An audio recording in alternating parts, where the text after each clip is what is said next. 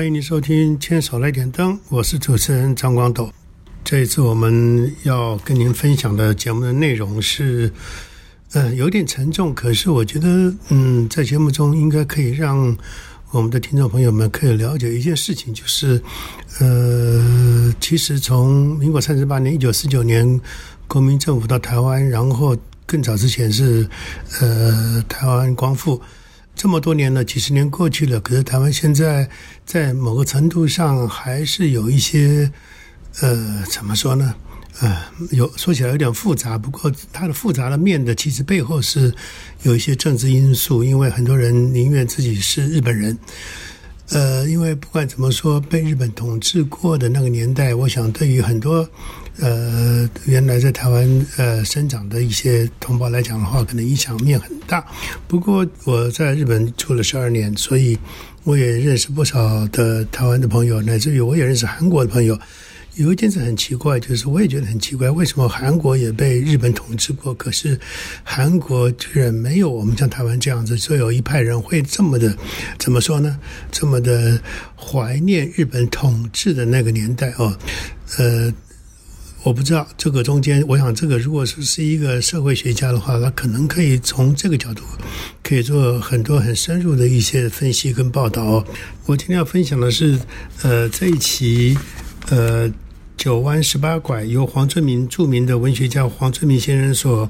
创办的《九纹十十八拐》的一呃一本杂志里面，他有一篇分呃揭露了谢里法先生他所写的在金瓜石的童年。这样一篇文章，呃，这篇文章等于他小时候在金瓜石，当那个时候也是刚好日本统治，乃至于呃第二次世界大战，呃盟军尤其是美军在开始轰炸台湾的那段时代，他所成长的一些故事啊，呃谢地法先生他生于台北市大稻城，台湾的知名画家、美术史家、艺术理论家。他在国立师范大学美术系求学的时候，就先后就接受廖继春、李玉山、李泽藩、孙多慈等多位台湾前辈画家的指导，现任台国立台湾师范大学美术研究所的教授。他著有《紫色大道城》《原系东北角》《艺美术里的宜兰人》等等的呃著作。这篇在金瓜石的童年里面，呃，我们可以看到。原来几十年前，台湾还没有光复之前，呃，二次世界大战的末期，在台湾的东北角上，有一群避难的台湾人，他们所一个小男孩，他从他的角度来看那个大时代的一个小缩影啊。好，我们来分享在金瓜石的童年。一看到远方在打仗。自从我懂事，就听说远方有战争。儿童书刊上看到军人出征打仗的图画，收音机每天播出军歌，像是告诉我男儿长大后都要上前线报效帝国。接着每天听到警报声响，人们都知道只是演习，我也当作好玩，跟着众人往后菜园的防空壕里躲进去。这样的日子不知过了多久。直到有一天，在奔向后菜园的演习中，听到巨大声响，随之飞机的身影从头上一扫而过。慌乱中，众人朝台北的方向望去，靠近松山机场的地方已冒起浓烟，大家都被吓到了，这才感觉到战争已来到身边。那天，我们只带简单行李，雇来一部汽车离开台北。驶往东北角矿区金瓜石，在左邻右舍眼中，我们一家人仓促而行，最像是在逃难。阿公的女儿，我叫她阿金姑，儿子在金瓜石当医生已好几年，这回我们算是前来投靠他们。定居金瓜石以来，就没再见到美国飞机从头上飞过。只有在学校里，老师上课时利用风琴弹出美国战斗机 B 二十九轰炸机等飞行的声音，像是有意来提醒我们不可放松，轻易忘记战时的危机感。另一方面，老师又有意无意间透露，是山坡下的俘虏营，使金瓜石成为全台湾最安全的地方。同学们当时并没有听懂这个意思，很久以后我才明白，原来有这俘虏营是为了让美军飞机不敢在自己同胞头上投掷炸弹。更何况这里地势险峻，敌机进来想顺利飞出去，恐非易事。从长林医院二楼的窗户可以看到，整个基隆山东侧是一面垂直而下的万丈岩壁，延伸到近海出口处。切下的缺口真像电影中美国印第安人的老鹰鼻子。偏偏这里才叫别的山形更有一番气势。阿公常指着他说：“美国仔早晚会来。”基隆山正对面有的是更高的山岭，地下藏有取之不尽的金银铜矿，这就是日本人大量移民到此的主要目的。有一回，铃木先生带领我们全班走出校门，列队沿沿着下坡公路，经过九弯十八拐，往水南洞走下去。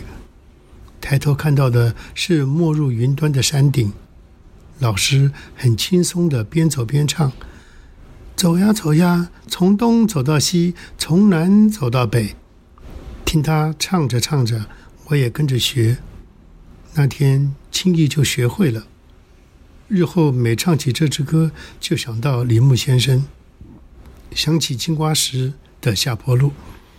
走在沙石道路上，全班都打赤脚，没有人喊疼，我也只好忍着，直走到海岸边的平地，站在过河桥木板上，看到沿着斜坡建造的梯形厂房，巨大无比，穿梭其间的工人像遍地爬行的蚂蚁，不时传来敲打金属板和蒸汽笛的响声。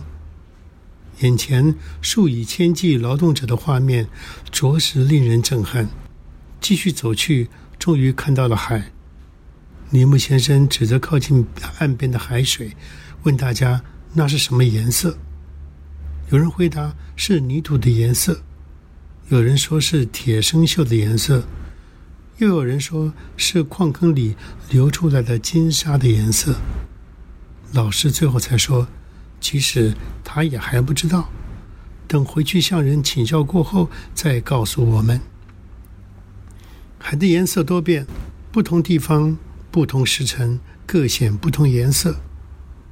当有人问这里的海水还是不是咸的，老师依然不知道，因他是山上长大的，来台湾前才第一次看见大海。回家，我把所见告诉阿公。令他更加肯定，金瓜石才是全岛最安全的地方。敌机何以不来空袭？这就是答案。阿公这么说。好，第一段我们就到这里。在我那个成长的年代，其实台湾的歌谣其实。绝大部分都是从日本，呃，直接红的歌直接翻来台湾，填上中文的歌词或台语的歌词，就变成台湾非常流行的流行音乐、流行歌曲。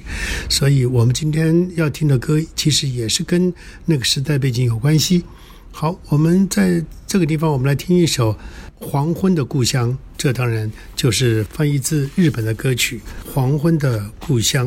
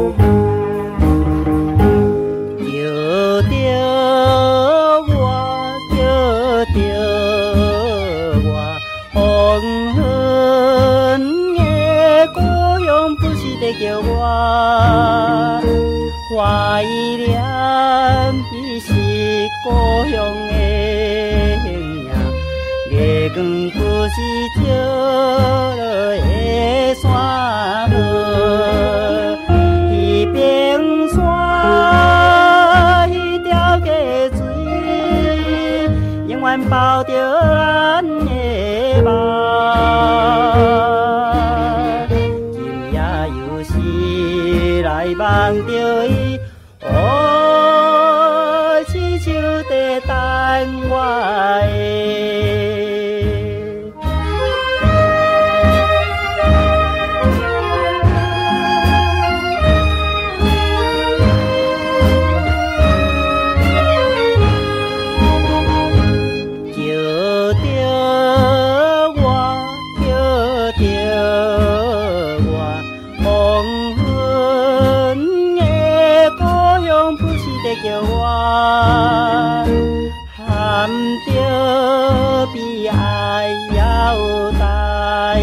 西，放我倒去的声叫无停，白云夜你若要去，请你带着我心情，